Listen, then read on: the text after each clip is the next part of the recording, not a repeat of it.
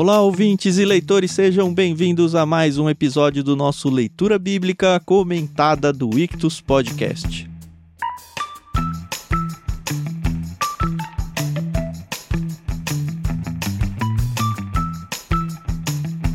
Eu sou o Thiago André Monteiro, arroba Vulgutan, e estamos aqui para entrar num capítulo, no mínimo, curioso da Bíblia, Gênesis 10. Graças a Deus, estou aqui com Tiago Moreira e Carol Simão, que vão ajudar a gente a desmembrar esse capítulo aqui, que muita gente foge, né? Oi, pessoal, aqui é a Carol Simão e realmente hoje eu sou muito mais ouvinte do que participante, porque não sei, eu não sei realmente o que a gente vai comentar sobre esse capítulo, mas a gente vai comentar. Olá, tudo bom com vocês? Bom estar com vocês novamente aqui. Se você está acompanhando aí o podcast, talvez você esteja com a curiosidade assim, o que, que eles vão falar hoje, né, em Gênesis 10. O que, que eles vão inventar pra gente. Então vamos, vamos ver o que a gente vai inventar no programa aí de hoje. Isso aqui mostra que nós somos perseverantes e que nós não tememos nada, né? E que a gente não pula, né, os capítulos. Pelo menos não aqui, né, Carol? É, não, aqui é, exatamente. Mas por que essa brincadeira? Porque Gênesis 10 é um capítulo inteiro e daquela coisa gostosa que você, quando pega a Bíblia e vê que é isso, vai até emocionado para sua leitura bíblica. Empolgado, emocionado. É um capítulo inteiro de genealogia, isso mesmo. Passamos aí capítulos chatos, sem história, aí no meio do dilúvio, da criação, e agora finalmente chegou o supra-sumo, que é a nossa querida genealogia. Isso aí. Durante a leitura, eu lembrei de um filme. Acho que vocês já devem ter assistido aquele Coração de Cavaleiro com o. Hit Ledger. Aquele que fez o Coringa, gente. Hit Ledger.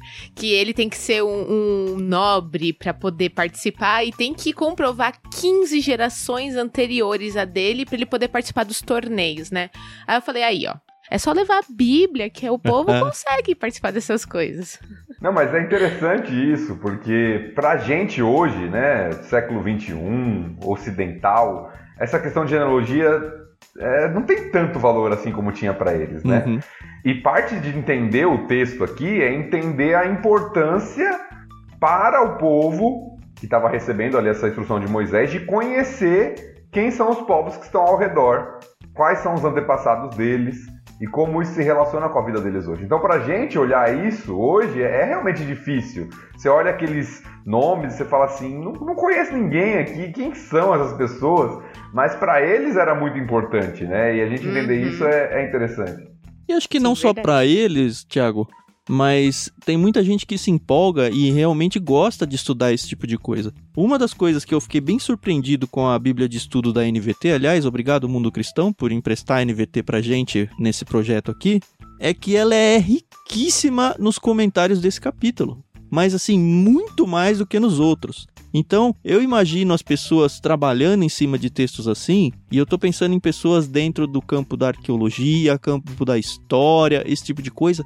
E talvez a gente brincou aqui, mas esse é um capítulo de extrema riqueza para eles, porque é material de trabalho para eles. Verdade. E é legal de ver se a gente começa a pesquisar, e a gente fez isso, sobre, tá, como é que foi isso daqui, como é que dá pra entender hoje, nos dias de hoje. Você vê muitos eruditos trabalhando em cima de textos assim, tentando encontrar os elos perdidos aí, comprovar se tal nação existiu mesmo, se ela existiu, pra onde que ela foi, esse tipo de coisa. E acho que uma chave aqui para nossa leitura de hoje é o fato de que, de novo, Moisés está escrevendo para o povo no deserto, na iminência de entrar na terra de Canaã, que inclusive vai ser muito mencionada no texto de hoje. Então, eles precisam conhecer a origem de todos esses povos. Falando aí um pouquinho de genealogia, eu lembro que tem acho que uns dois anos, meu filho Lucas, hoje ele tá com 11, ele teve um trabalho de escola que era fazer a sua árvore genealógica.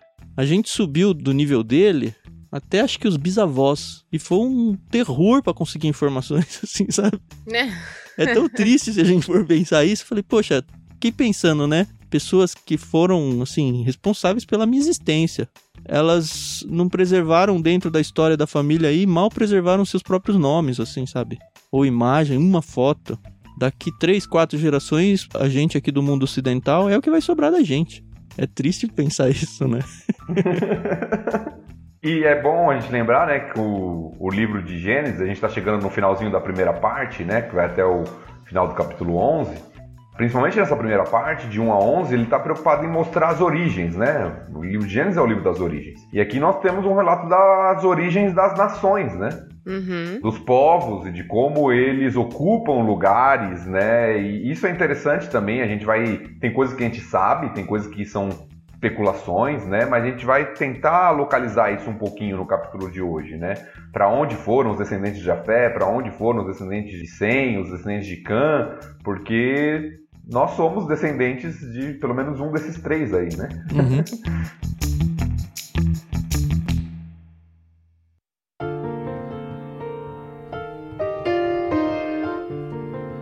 Assim, acho que antes da gente entrar nos textos, é interessante pensar que todo mundo fala sem cã e Jafé, sem cã e Jafé. Mas não é a ordem dos filhos, né? É verdade. A gente já viu aí no último episódio que o Cã era o caçula, a gente até brincou com isso.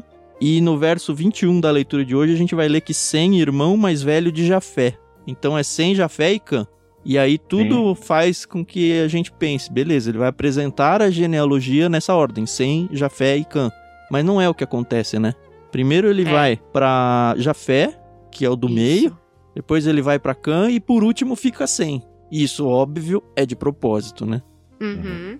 De propósito, para mostrar, né, o foco, evidentemente, a partir do capítulo 11, a partir daqui já, né, do 10, né, mas na história bíblica serão os semitas, né, o povo de Israel, os descendentes de Abraão, e o grande inimigo durante todo o Antigo Testamento, praticamente, desse povo aí, principalmente na ideia da conquista da terra, são os cananitas. Uhum. Os filhos de Canaã, né, que é filho de Cã. Então, por isso que geralmente aparece Sem, Cã e Jafé. Porque Jafé, lógico ele vai aparecer um momento ou outro nas escrituras e tudo, os descendentes dele, mas não são tão importantes no contexto de Israel como Cã é. Uhum. Beleza, então vamos à leitura da primeira parte aí, onde a gente vai falar um pouquinho sobre o Jafé, que ficou na semifinal, né? Não foi pra final aqui, é isso, né? tá que nem o São Paulo, ficou pelo caminho. pois é. é. Vamos então do versículo 1 ao versículo 5, e eu vou começar fazendo essa leitura.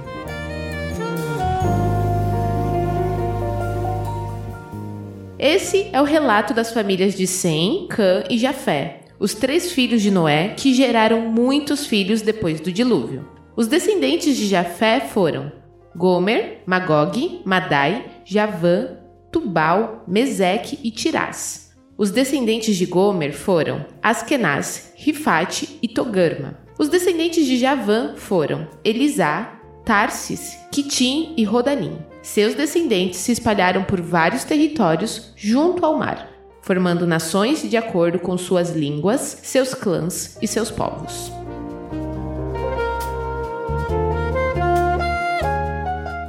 Eu tenho só uma pequena observação aqui, é só uma observação boba, porque quando a gente lê genealogia, a gente costuma ver todos os filhos, né? E aqui ele não fala genealogia de todos os filhos de Jafé, né? Ele comenta do mais velho, né, o Gomer, e de Javã, e aí pulou aí Madai, Tubal, Mesec, Tirás. Não sei se isso só acabou o papel, a tinta, não vamos falar.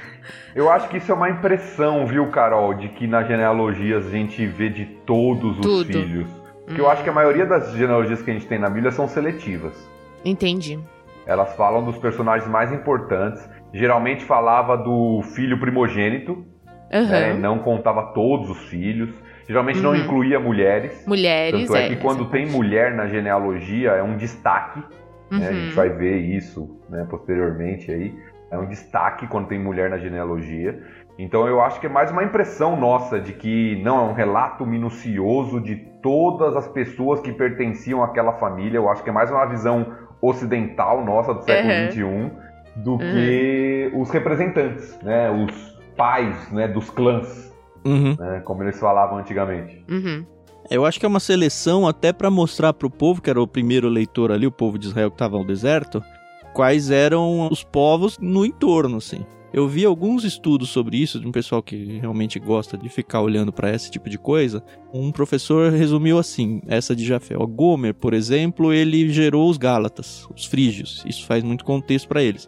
Se a gente for pensar aí que ele fala que eles foram para a região do mar, e começar a pesquisar, você vai ver que o pessoal de Jafé, na média, assim, foi para a região ali da Europa, ou pertinho ali da Ásia, colado na Europa, Eurásia, né? Alguns dizem. Ásia Menor. Isso. Então, eles tomaram mais ou menos essa região aí. Então, a gente tem aí Gomer gerando Gálatas, a gente tem o, o Magog, é mencionado aqui, né? E o Magog vai aparecer no Apocalipse. Sim. Em Ezequiel também. Em Ezequiel também, exato. Madai, os Medos, que inclusive vai gerar junto com os persas, que é descendente de Sem, vai gerar o Império Medo-Persa, vai vir daí. Uhum. A Grécia, vindo do Javan, que é a Jônia. Tubal gerando os Iberos. É, a Capadócia, os Trácios, todos esses vindo daí. E aí, se você uhum. for ver não só o povo judeu ali daquele contexto, mas olhar a Bíblia como um todo, até no Novo Testamento, quando o Paulo vai sair para suas missões ali, você vê todos esses povos aparecendo muitas e muitas vezes. Tanto que a identidade que as pessoas fazem de descendentes de Jafé com os gentios, que a gente até mencionou um pouquinho no último episódio, não é à toa. É porque de fato foram os povos que circundaram ali e talvez isso tenha sim reflexo aquela bênção que Noé deu, ó, que Jafé more na tenda com 100, lembra disso? Sim. Então, se a gente for pensar aqui numa saga, sei lá, a lá Senhor dos Anéis ou coisas assim, livros desse tipo, eu acho que o autor ele tá colocando aqui o cenário onde a história vai ser desenhada, sabe? Contando quais são as principais cidades. Normalmente esses nomes todos vão acabar virando povos, cidades, locais, né? Uhum. Que era um costume muito comum da época do fundador da cidade receber o nome de seu fundador e tal eu entendo meio que assim, eu olho para isso e se você quiser ignorar, que é o que a maioria faz, eu acho que você tá perdendo. Porque você começa a ver esses nomes aparecerem. Eu fiz uma lista aqui, ó, em Atos 2, se você quiser olhar com calma depois, no Pentecostes, quando fala, ah, porque chegou povos dali e daqui, é outro texto que a gente passa e fala, ah, tá bom, povos. Uhum. Mas você vê que é são os mesmos nomes que apareceram aqui. E aí isso dá um brilho assim na Bíblia, ajuda até a, você entender a inerrância dela, a entender a, a unidade da Bíblia como um todo, sabe? É muito legal. É, e você vê que até Tarsis é mencionado aqui, né? Entre os filhos de Jafé. Né? E Tarsis era o, o extremo da ocupação do mundo na época, aparentemente, né? Porque Tarsis era a Espanha já, Sim. praticamente.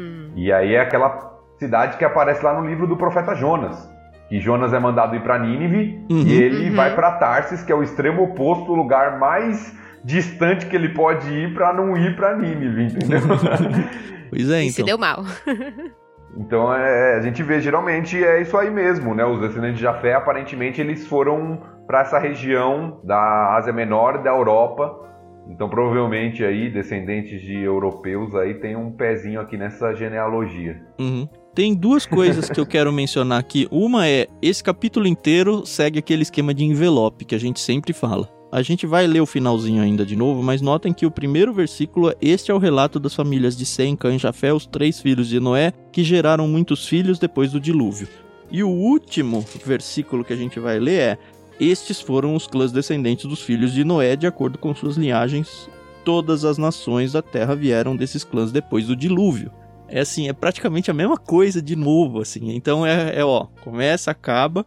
A gente já mencionou que começa esse capítulo com aquele Toledo, né? Aquele esta é a geração de, esse é o relato de. Aquela divisão estrutural de Gênesis. Né? Isso. Então mostra aqui de novo uma caixinha fechada, o capítulo 10. A gente viu aí os descendentes de Jafé e agora vamos para os descendentes de Cã. Só uma observação antes da gente passar para os descendentes de Cã. É interessante essa moldura, né, que o Tiago falou, esse envelope, que ele está no capítulo 10, versículo 1 e versículo 32, eles fazem essa moldura. Mas uma coisa que eu notei no versículo 1, que eu acho que é intencional, é quando Moisés, né, ao escrever aqui, relata que ele, eles, né, Sem, Cã e Jafé, os três filhos de Noé, geraram muitos filhos depois do dilúvio. Que a gente acabou de ler no capítulo 9 que a ordem era multiplicar-se e encher a terra. Uhum. Sim. Né? E uma ordem que vinha, inclusive, da bênção de Deus, né? Deus os uhum. abençoou e diz: multipliquem-se, voltando lá à ordem lá do Jardim do Éden. E Sim. aqui a gente vê isso acontecendo. Que Uhum. bom, né? Mesmo que muitos desses povos vão até se tornar inimigos e tal, e tem todo o conflito em mente já dos cananitas e do povo de Israel aqui, para o povo que está Uhum. recebendo essa mensagem, de alguma forma é a bênção de Deus espalhando pessoas, né, multiplicando o povo e reconstruindo né, o povo pós-dilúvio, Uhum. né, a humanidade pós-dilúvio. É. Então a gente vê isso no texto aqui, né? Aham. E, assim, também é interessante que Noé não teve mais filhos, né? É um dos poucos aí que teve só três filhos, né? É, aparentemente não mesmo, né? Pelo menos até o dilúvio a gente sabe que não. E ele já tinha certa idade. É, né? 600 anos. E pós-dilúvio, aparentemente, foram realmente só esses três filhos mesmo, né? Aparentemente. É, não dá pra Uhum, bater o uhum. martelo. Uhum. Sei lá, até Abraão, quando você fala quantos filhos teve Abraão, tem gente que fala um. É, Tem gente que fala, não, você tá esquecendo do Ismael. Dois. É, dois. Quando chegar lá, você vai ver se foi dois, né? né? E é muito louco que tava velho e não tinha nenhum. De repente, ele. Eu acho que ele tem seis, não lembro. Mas depois que tem Ismael e Isaac, ainda depois ele tem mais uma concubina com quem ele tem vários. E ninguém lembra dessa parte. Mas não é a história de hoje. Vamos chegar lá, né, Thiago? Vamos chegar. É. É, eu falei que ia falar duas coisas, eu falei dessa moldura, né, desse envelope e não falei a segunda. Mas eu destaco aqui, vai aparecer no final de cada uma dessas listas de descendentes aqui. Seus descendentes se espalharam por vários territórios junto ao mar. Então, se espalharam por vários territórios, formando nações de acordo com suas línguas, seus clãs e seus povos. Então, eles formam nações e línguas e povos. Isso vai ser bem importante, tá bom? Guarda no bolso. É. Se você já conhece o relato da Torre de Babel, não perca o próximo episódio aí, porque a gente É vai falar isso um aí. pouquinho essa questão de línguas e da Torre de Babel, tá bom? Sim. Estamos guardando, né? Pra segurar a audiência, né? Como dizem por aí.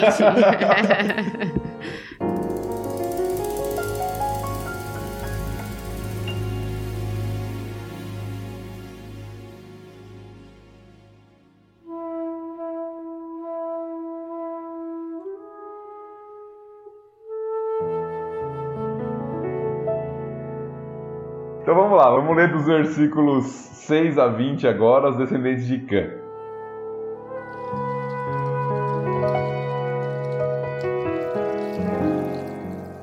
Os descendentes de Cã foram Cush, Misraim, Put e Canaã. Os descendentes de Cush foram Seba, Avilá, Sabitá, Raamá, Sabtecá. Os descendentes de Raamá foram Sabá e Dedã. Cush também foi antepassado de Nimrod, o primeiro guerreiro valente da terra, porque era o mais corajoso dos caçadores. Seu nome deu origem ao provérbio: Este homem é como Nimrod, o mais corajoso dos caçadores. Nimrod construiu seu reino na terra da Babilônia, fundando as cidades de Babel, Ereque, Acade e Calné. Expandiu seu território até a Síria, onde construiu as cidades de Nínive, Reobote-Ir, Calá e Rezém, a grande cidade situada entre Nínive e Calá. Misraim foi o antepassado dos Luditas, Anamitas, Leabitas, Naftuítas, Patruzitas, Casluítas e dos Caftoritas, dos quais descendem os filisteus. O filho mais velho de Canaã foi Sidom, antepassado dos Sidônios. Canaã foi o antepassado dos Hititas, Jebuseus, Amorreus, Girgazeus, Eveus, Arqueus, Sineus, Arvadeus, Zemareus e Amateus. Com o tempo, os clãs cananeus se espalharam. O território de Canaã se estendia desde Sidom ao norte até Gerar e Gaza ao sul, e a leste até Sodoma, Gomorra, Adimá e Zeboim, próximo a Lasa. Estes foram os descendentes de Cã, de acordo com seus clãs, línguas, territórios e povos.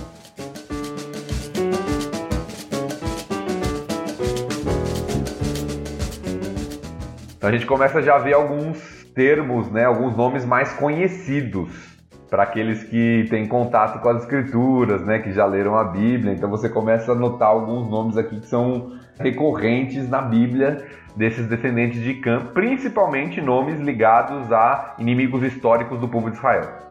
É, que você vai encontrar Babilônia, você vai encontrar Síria, você vai encontrar, assim, todo aquele corredor polonês, né? Quem é da escola Roots vai saber o que eu tô falando, né? Aquele corredor que Israel brigou pra caramba quando chegou na Terra Prometida, né?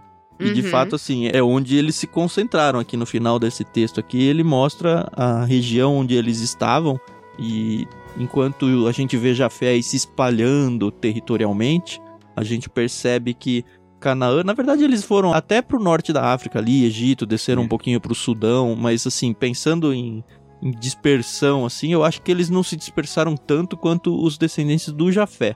Porém, a atenção que é dado pra eles aqui é muito maior, até pela quantidade de versículos, né? Uhum. A gente vê o, o Nimrod aqui ganhando aqui um destaque enorme. Eu não me lembro de verdade se o Nimrod ele é recorrente na Bíblia, eu acho que não, né? Mas ele é amarrado como, sei lá, um grande conquistador, talvez o Alexandre de sua época aí, sabe? Um Uhum. Napoleão de sua época, eu não sei. Mas com certeza esse nome era um nome de peso pros leitores primeiros lá. Sim, sem dúvida. E é interessante que ele está associado a dois reinos, né? A construção de dois reinos que vão posteriormente, provavelmente Moisés não sabia disso, né? Quando está escrevendo, Aham. porque isso vem bem depois, mas que dois reinos que vão castigar severamente Israel, né? Que é a Babilônia e a Síria. Sim, a Síria sim. conquistando o que é chamado de Reino do Norte posteriormente, né? Quando há a Uhum. divisão do Reino de Israel. E Babilônia depois conquistando Judá, né? O Reino do Sul. Isso sem contar os filisteus, que depois vão dar um trabalho danado ali pra Davi. né? É. Sim, os filisteus na época de Davi e os cananeus, que são aqueles que estão ali à porta, né? Quando Moisés está terminando seu escrito aqui, é, eles vão entrar ali naqueles povos que fala lá, Jebuseus, Amorreus, Girgazeus, Eveus, né? Eles estão todos lá em Canaã. Estão Uhum. todos lá na terra de Canaã, onde o povo está prestes a entrar, né? Está prestes a Uhum. conquistar ali já no período final da vida de Moisés, começo de Josué. Uhum. É interessante que eu estou fazendo minha leitura bíblica, não tem nada a ver com o texto aqui, mas só uma curiosidade, uma leitura bíblica com os meus filhos esse ano. E aí toda vez que apareciam esses nomes, aqui não aparece, né? Mas toda vez que apareciam esses nomes, minha filha, em vez de ler Ferezeus, lia Fariseus. Né? Porque ela está acostumada com as histórias do Novo Testamento na igreja. Sim.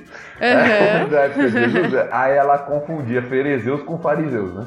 Ah, eu tive que explicar pra ela que é duas coisas diferentes. Eu tenho que Ah, aplaudir que o Thiago legal. aqui porque não precisou de edição na leitura dele, hein? Foi numa É. tacada Rapaz! só. Só que é um teste pro leitor, né? Esse aqui é, né? As árvores somos nós aqui, né? É. pra quem é visual e gosta de observar. Porque assim, joga esse monte de nome e fala, ó, esteve ali na Ásia Maior, Ásia Menor, enfim. Existem mapas, né, que você pode encontrar. A própria NVT, essa Bíblia de Estudos, ela traz alguns mapas e é muito legal, porque aí você consegue visualizar o que eles estão falando, né? Então, eu sou uma pessoa muito visual. Eu Uhum. gosto muito de estar ali no papel e observar. E é bem legal. E eu lembro que quando eu era pequena, meu pai tinha várias bíblias e muitas tinham esses mapas coloridos, mas a gente não podia mexer. Porque ele sempre teve um carinho muito grande pelas bíblias dele. E aí eu lembro que eu ficava louca porque eu falava, Maior mas eu do que queria. pelas filhas, hein, Carol? Que triste. As polêmicas. não, mas é legal isso que a Carol falou mesmo. é. Porque é, assim, então. Do mesmo jeito que tem o War, tem o War Império Romano, podia ter o War Gênesis 10, cara. Porque de verdade é. dá, dá pra fazer um negócio assim. É, é bem legal pra quem gosta de visual. E a internet Uhum. com certeza tá cheia disso, né? Uhum. E acho que falta isso, né, pra gente. A gente ter isso acessível, né? Uhum. Então, vai atrás. Busquem aí, porque tem Lembra muita que o coisa. pastor Randy, na vez que a gente entrevistou ele pra Peixe Grande, ele mencionou uma frase pra gente que eu nunca esqueci e de verdade, assim, eu acho que os cristãos são muito negligentes nessa parte. Ele diz que o cristão que lê a Bíblia e não pega em mapas está pecando. Olha que forte que é isso. E nunca esqueci, assim, quando uma frase forte, assim, bate mesmo, a gente normalmente não esquece. Então eu vou repassar pra você. Olha, o cristão que lê a Bíblia e não pega em mapas está pecando. Porque, assim, a riqueza que você ganha de enxergar o todo do relato, uma coisa é você ler um texto, a outra é você visualizar aquilo acontecendo e imaginando as batalhas. Olha, veio do norte, esse aqui foi pra cá, esse aqui foi pra lá. Então, um bom investimento que você pode fazer é comprar um bom atlas bíblico. Eu acho que nos seus estudos aí, não, não tô pensando disso, ah, vou estudar a fundo suas leituras bíblicas mesmo. Só de você abrir o mapa e tentar localizar alguma coisa ali já te dá um, um negócio. Olha, isso aqui foi de verdade mesmo. Olha, esse é o meu mundo. Eu Uhum. moro nesse mesmo mapa hoje. E um dia esses povos estiveram aqui, ali e tal. Isso a gente ganhou muito quando foi para Israel, né, Thiago? Essa Sim, noção de. Olha, isso de verdade, Joga na né? cara, isso, tá? Faz um dia, dos cara. irmãos. Com o Randy. Com o Com o Range, é Pois verdade. é. Mas isso é verdade, porque a gente tem a tendência de negligenciar esses aspectos. Quando a gente vê essas coisas desconhecidas, esses nomes desconhecidos, essas regiões desconhecidas para nós, nós temos a tendência de achar que isso não é relevante e simplesmente passar por cima. E entender isso dá significado para o texto que está aqui com a gente, né? E para a Uhum. história bíblica como um todo, né? Uhum. Você saber quem são os filisteus ali, que vão estar em guerra depois no reinado de Davi, lá, Golias, que era um filisteu, né? Uhum. Isso tudo é, é- é importante, né? O Moisés já está traçando a rivalidade, a inimizade entre Sem e Cã desde aqui. Sim. Já está mostrando o problema que vai existir desde a maldição lá de Cã, desde a postura errada de Cã, que teve reflexo no seu filho Canaã e nos descendentes, e isso vai trazer consequências para a época que Moisés está escrevendo, que eles vão conquistar a terra de Canaã e para todo o relato bíblico. Sim. Aham, e não só sim. a coisa história de voltar para trás, mas se a gente for ver textos proféticos aí de Apocalipse, textos da escatologia aí, que é a teologia das últimas coisas, você vai ver muitos desses povos sendo mencionados nessas profecias, dizendo que, olha, eles ainda vão ter papel no futuro. Seja esse povo literalmente, ou seja o espírito desse povo, ou seja a descendência desse povo, de alguma forma isso ainda vai fazer parte da nossa história mundial. Sim. O que inclui aqui, né, voltando, inclusive os jafetitas. Pois né, é, Que a gente falou. Gog, Magog, são terras ali que estão envolvidas bastante quando a gente vai olhar para as profecias relacionadas ao, ao fim dos tempos, né? Uhum. Sim. Uma observação que eu notei pesquisando sobre Nimrod, Nimrod, eu não sei né, a pronúncia qual que é a certa aí, né, o Thiago já destacou, ele foi um, um guerreiro, um valente, alguém que foi um conquistador, que expandiu o império, né, a gente vê no- falando sobre ele como construindo a Babilônia, expandindo até a Síria, chegando até Nínive, né, cidades conhecidas nossas posteriormente nas escrituras e tal, até na história de Jonas que a gente mencionou, a cidade de Nínive e tal. E aí eu fui notar num comentário que eu li que tem várias tradições judaicas a respeito desse Nimrod. Uhum. A gente não sabe o quanto é fato ou não, mas vocês já devem ter ouvido falar certamente aí do historiador Flávio Josefo, Sim. né, um historiador conhecido do primeiro século ali, perto da época de Jesus, né, contemporâneo de Paulo e tal. E ele fala um pouquinho, né, sobre as tradições judaicas desse Nimrod, né, as tradições que os judeus mantinham sobre ele. Ele era visto como alguém extremamente arrogante, cruel, né, alguém que se achava um deus sobre Casa a terra. bem com esse perfil de conquistador, né? Porque normalmente Aham. eles são assim mesmo, né? e que está associado na tradição, inclusive, ao que a gente vai ver no próximo episódio, né, no próximo capítulo, a construção da Torre de Babel. Uhum. Nós vemos aqui ele, né, é falado aqui da Terra da Babilônia, né, a gente vai ver a relação disso no próximo Fundando as episódio. cidades de Babel. É a primeira Exatamente. mencionada. Erec, ah, ah, mas Babel é, tá ali. E segundo, né, ele foi o grande influenciador para construir essa torre. Sim. um líder para a construção dessa torre que a gente vai ver no capítulo 11. A gente não sabe se é verdade ou não, se é fato ou não, mas é um registro aí dos judeus a respeito desse Nimrod aí, né? Legal. E aqui é a primeira vez que a gente ouve Sodoma e Gomorra, né? E mais pra frente a gente vai ver que foram duas cidades extremamente ruins, né? Que tiveram aí um, um final muito trágico e originaram aí do Khan, né? Né, se você for pensar, o Khan foi amaldiçoado lá, só tem gente bacana nessa lista dele aqui, né? Caramba, é. tem Babilônia, Síria, Nínive. é. o que você falou agora, o Sodoma e Gomorra. Sodoma e Gomorra, o pessoal lá de Gaza, o pessoal lá Aham. do, da terra de Canaã mesmo. É interessante porque, de uma certa forma, é o cumprimento da profecia. Não sei se dá pra chamar de profecia, mas da bênção, ou maldição no caso, né? De Noé pra Cã e Canaã, né? Foi direto a Canaã. E de fato é isso, né?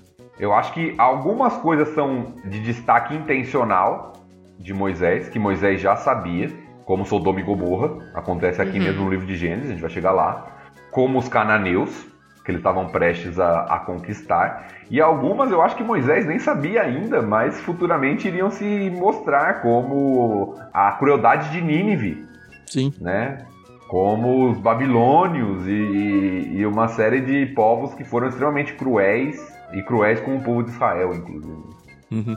E esse trecho termina de novo com aquele finalzinho que a gente já viu, né? Esses foram os descendentes uhum. de Cã, de acordo com seus clãs, línguas, territórios e povos.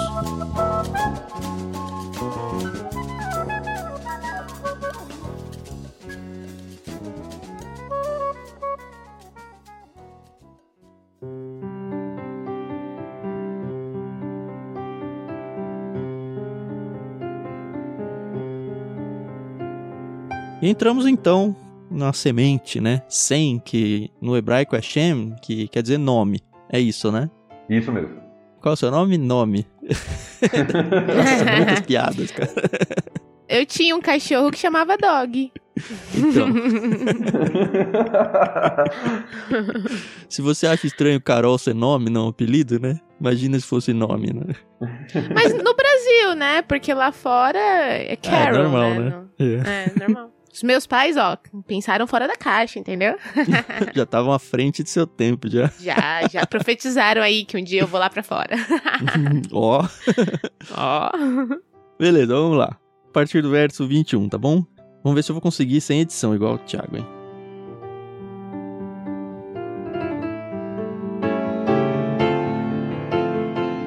Sem, irmão mais velho de Jafé, também teve filhos. Sem foi o antepassado de todos os descendentes de Eber. Os descendentes de Sem foram Elão, Assur, Arfaxade, Lude e Arã. Os descendentes de Arã foram Us, Ru, Jeter e Mas. Arfaxade gerou Salá e Salá gerou Eber. Eber teve dois filhos. O primeiro recebeu o nome de Peleg, pois em sua época a terra foi dividida. O irmão de Peleg recebeu o nome de Joctã. Joctã foi o antepassado de Almodá, Salef, Azarmavé, Gerá, Adorão, Uzal, Dicla, Obal, Abimael, Sabá, Ofir, Avilá e Jobabe. Todos eles foram descendentes de Joctã. O território que ocupavam se estendia desde Messa até Cefar, nas montanhas ao leste. Estes foram os descendentes de Sem de acordo com seus clãs, línguas, territórios e povos. Esses foram os clãs descendentes dos filhos de Noé, de acordo com suas linhagens. Todas as nações da terra vieram desses clãs depois do dilúvio.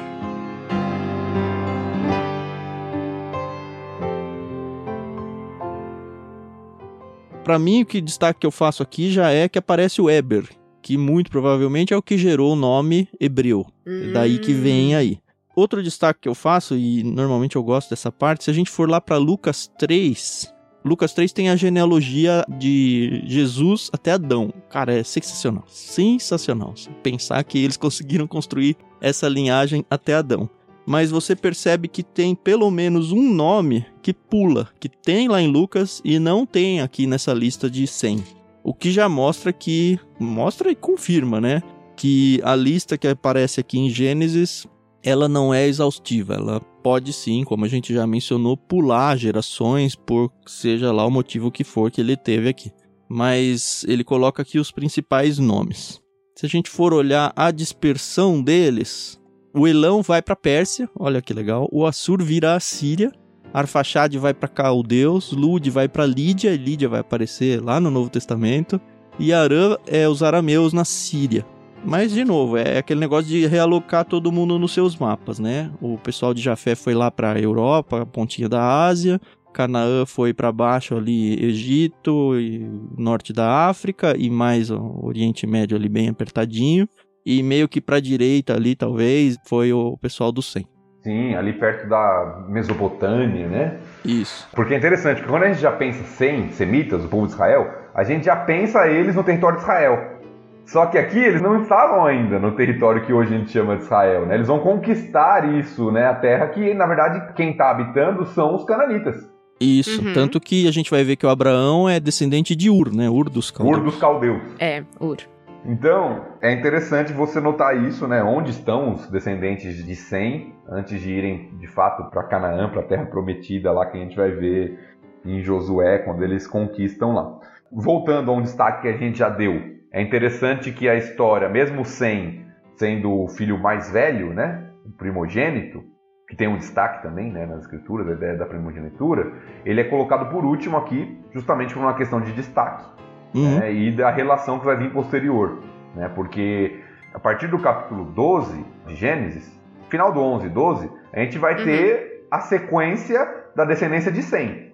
Os camitas e os jafetitas ficam um pouco esquecidos, ficam no segundo plano. A continuação vem através de Sem. Uhum. Uhum. Mas é porque a história vai ser deles, né? É meio Exato. que, olha, eu não vou esquecer. Veio isso, isso, isso, pontuei e pus no mapa. Beleza, agora vamos concentrar a história onde eu quero chegar mesmo. Exatamente. Mas saibam que eles estão aí. Isso, e por isso que Sem vem por último aqui. Porque ele vai, hum. a partir dele vai continuar. Então é como se a genealogia de Sem não acabasse. Uhum. uhum. A de Jafé acaba, a de Cã acaba, no relato, tô falando, lógico. Sim. E a de Sem continua. É, afinal de contas, é a Bíblia é o livro, pelo menos o Antigo Testamento é o livro dos semitas, né? Cada povo aí, cada filho do Noé que faça seu próprio livro. E o Tiago destacou aí a questão dos descendentes de Eber. Você nota que ele é destacado no texto. É falado no versículo uhum. 21, depois é dito no versículo 24, 25 de novo, falando sobre esse Eber. E a maioria né, dos estudiosos aí das línguas e tudo acreditam de fato que é aqui que veio o nome hebreu.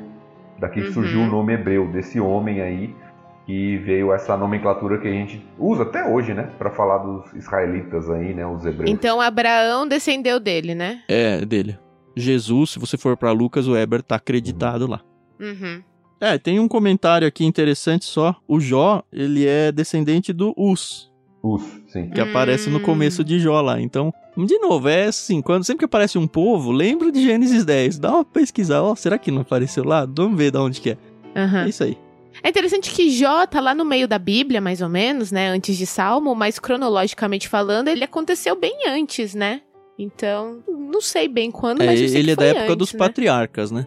É, o que tudo indica, pelos costumes da época, pelo que você nota no livro de Jó, é que ele era contemporâneo de Abraão. Uhum numa outra localidade, né? Não, não viveram juntos, mas ele era da mesma época de Abraão, aparentemente. E o porquê ele está lá na frente na Bíblia, para você que não tem tanta familiaridade assim.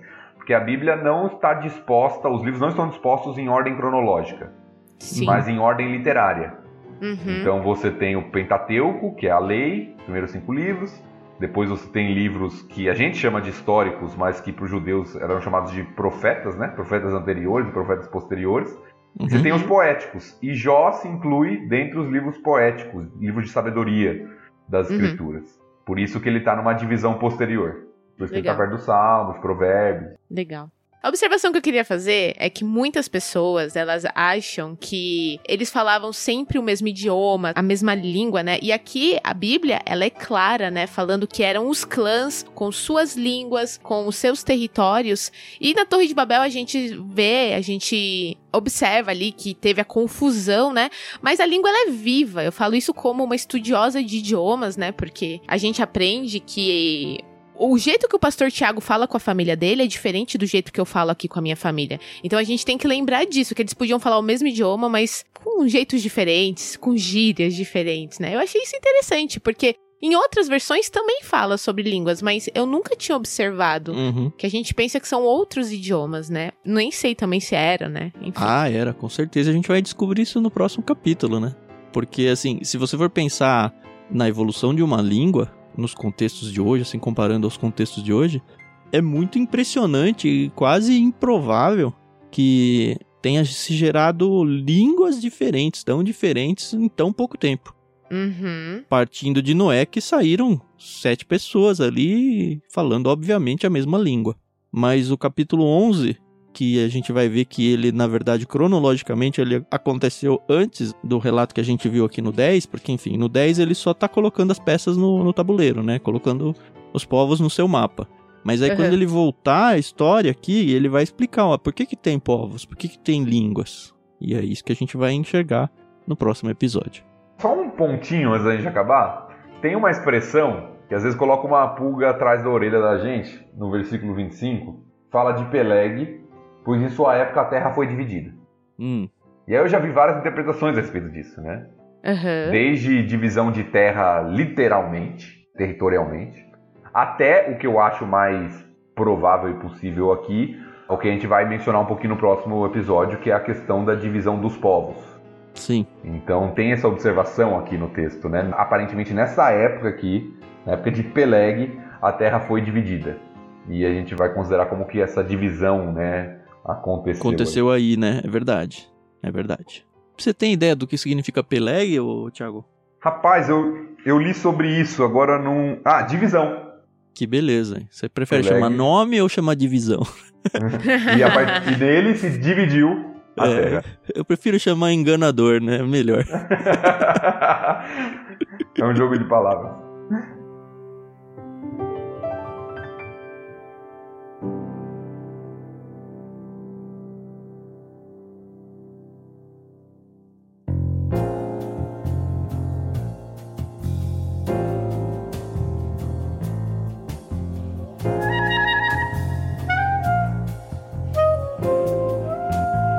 Tem uma novidade interessante Hum, Para você aí que gosta do LBC, que tem acompanhado o nosso projeto, vocês obviamente já sabem que a gente tem um clube de assinaturas com vários planos literários lá no ictus.com.br, mas tem um plano que eu acho que tem tudo a ver aqui com o LBC, de verdade. uhum. A gente criou um plano chamado Plano Vida, onde os livros enviados, eles são de vida cristã prática.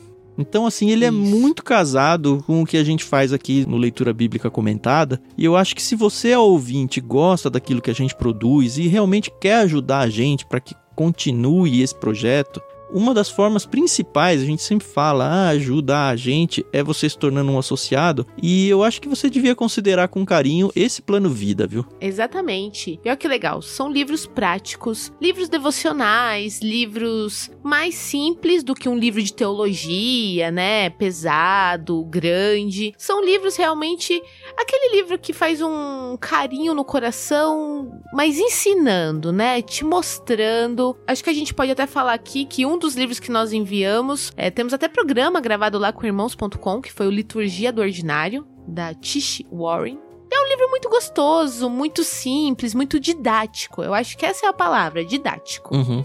É, simples no bom sentido aqui, né? Singelo a Sim. coisa. Então, você que Exato. tá aqui no Leitura Bíblica e tem aprendido tanto com a Bíblia, você pode expandir esse aprendizado que você tem tido com literatura boa, literatura de qualidade, literatura que vai fazer com que a sua vida cristã seja aprimorada aí ainda mais. Então, considere com carinho esse plano vida para você se tornar um assinante. Você tem que acessar ictus.com.br, procura lá por Clube Ictus e aí você vai ser encaminhado lá, conhecer um pouco melhor tanto esse plano quanto os demais que a gente tem. Escolha um deles, Uhum. tenta talvez por um mês ou dois, ver como é que, é que funciona e com certeza você Isso. vai ajudar a gente bastante. A gente deve voltar a falar Com bastante certeza. desse plano vida aqui no projeto porque nós entendemos realmente que ele é o complemento ideal para quem consome aqui o nosso conteúdo em podcast continuar consumindo aí uma literatura de qualidade dentro daquilo que vai transformar você num cristão cada vez melhor. Vale ressaltar, só para finalizar, Thiago, que a lista de livros que nós temos para enviar nesse plano não foi uma lista tirada da minha cabeça e da do Thiago. Nós conversamos com alguns pastores que estão até presentes aqui, o próprio pastor Thiago, teve o pastor Felipe Niel que nos cedeu uma lista muito legal, e eu acho que vale a pena a gente falar isso porque são livros que passaram pelas mãos de professores que vão agregar na sua vida cristã.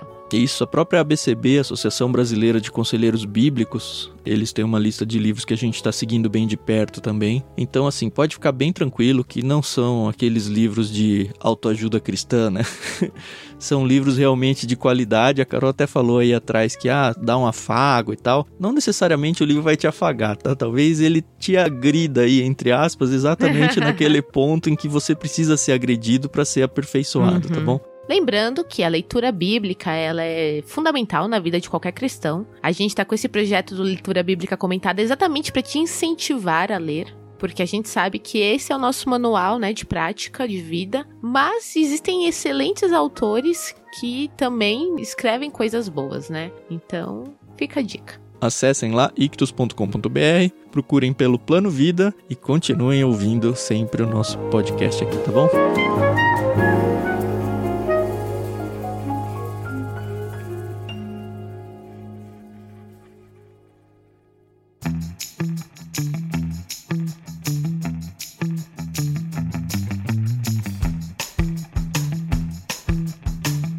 Isso. Tô bem surpreso com a quantidade de tempo que a gente conseguiu falar sobre o capítulo 10 de uma forma bem legal, inclusive. Sim. Foi legal, muito obrigado mais uma vez pela presença de todos vocês, não só Thiago e Carol aí, mas dos ouvintes que enfrentaram aí Gênesis 10 com a gente. A gente, se Deus permitir a gente seguir nesse projeto aí, a Bíblia toda, isso vai acontecer algumas vezes, capítulos mais difíceis, mas como vocês viram, no caso ouviram, né? Vocês perceberam que não é tão difícil assim e que não é tão chato assim. Dá para olhar a Bíblia de um jeito diferente. Eu acho que quando a gente chega em textos assim, a gente simplesmente tem que virar a chave na nossa cabeça e falar: beleza, eu estava empolgado ali no enredo da história, agora é um outro estilo literário que também é igualmente importante. E é um parênteses aqui que eu preciso enfrentar e trocar os óculos. Vou trocar o óculos, vou interagir com isso e isso vai enriquecer inclusive o enredo da história que vai continuar depois disso. É o melhor jeito de você seguir. Lembrando que as escrituras afirmam sobre ela mesma é que toda a escritura é inspirada por Deus, né? inclusive uhum. os textos Amém. genealógicos. Sim. Então Sim. a gente tem que observá-los bem também. Legal. Então mostra esse áudio pro seu pastor, fala, pastor, quando que você vai pregar na igreja Gênesis 10? Lança o desafio na sua comunidade, eu quero ver Aí o pastor vai coragem. proibir sua igreja de ouvir o podcast. Mas falar pastor, se você não tiver o que falar, ouve lá o podcast do, do Ictus lá, que você vai começar a enxergar um pouco melhor a coisa. Mas assim, brincadeiras à parte, a ideia é essa mesmo, é que você espalhe esses áudios aí à vontade a gente tem feito isso justamente para que as pessoas se aproximem mais da Bíblia como um todo e que a coisa se torne gostosa de ser feita, tá bom? Então faça a sua parte, a gente está fazendo a nossa aqui. Faça a sua parte de participar com a gente, conversar com a gente, arroba Clube Ictus na rede social que você encontrar a gente. E de verdade disseminar esse projeto que a gente tem feito aí, que está com certeza abençoando muitas vidas. É isso. A gente volta semana que vem com o capítulo 11 de Gênesis. Muito obrigado e até a próxima. Até a próxima, pessoal. Valeu. Muito obrigado. Nos vemos em Gênesis 11.